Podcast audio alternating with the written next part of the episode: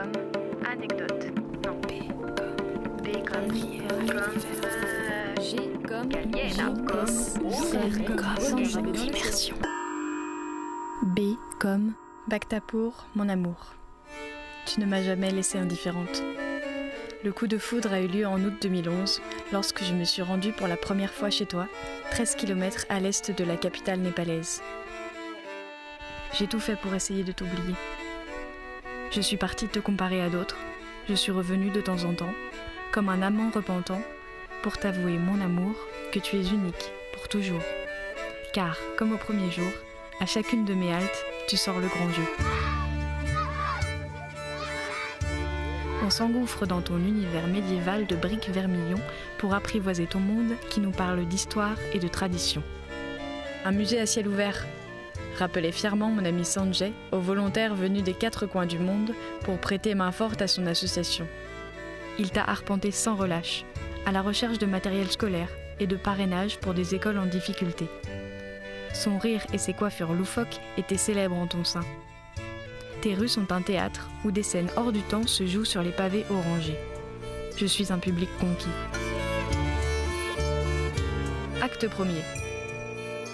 Tôt le matin, dans le Durbar Square, le cœur religieux de la ville. Côté court, des femmes arrivent comme un balai au ralenti et patientent en ligne pour entrer dans les temples. Chez toi, chaque jour est une fête à célébrer. Tes habitantes apportent au dieu le puja, un savant mélange de fleurs, de graines et de pigments colorés. Les temples hindouistes fourmillent. Les plus majestueux trônent dans le Durbar Square, tandis que les plus modestes, n'excédant parfois pas un mètre de haut, créent la surprise entre deux maisons ou de places de parking. Des volutes d'encens parfument tes rues.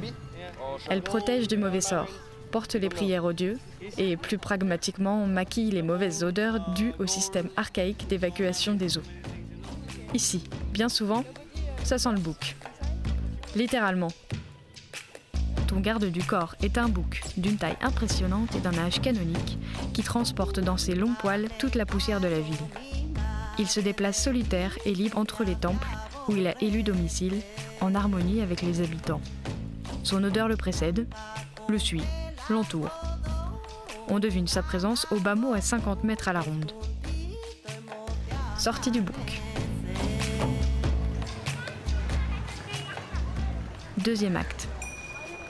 Le soleil est au zénith, des sacrifices d'animaux créent des rivières rouges vifs qui filent entre les pavés.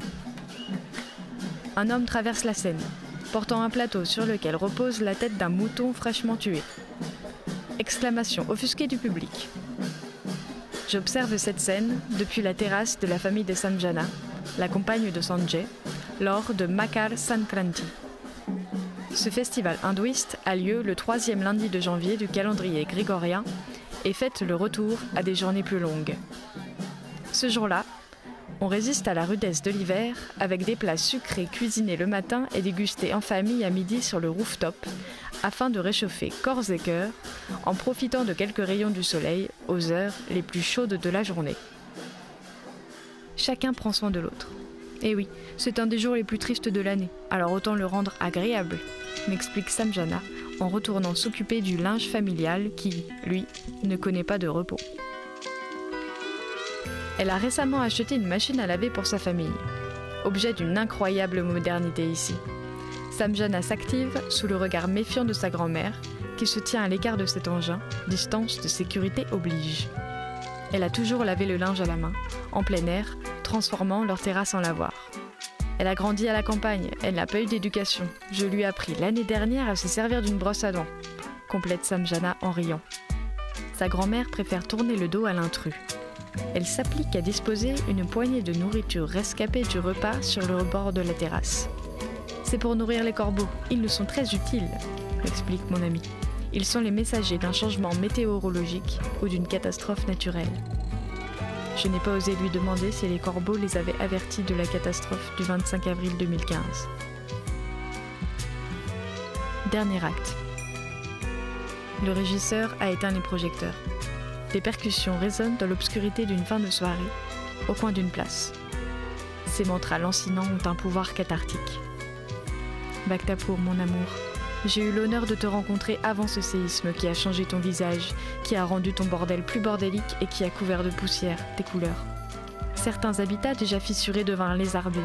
Les lézardés devinrent bancales, les bancales devinrent branlants, les branlants s'effondrèrent pour retourner à l'état de briques.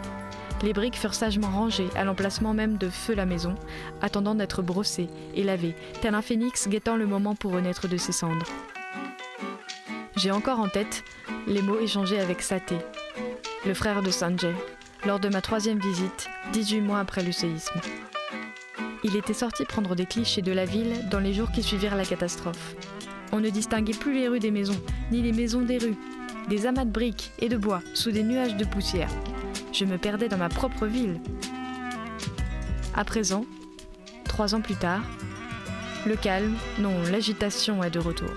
Car le calme dans ton enceinte aurait quelque chose d'inquiétant. Tu bouillonnes de nouveau et tes habitants te reconstruisent vaillamment, y voyant là une étape du cycle de la vie au pays des montagnes.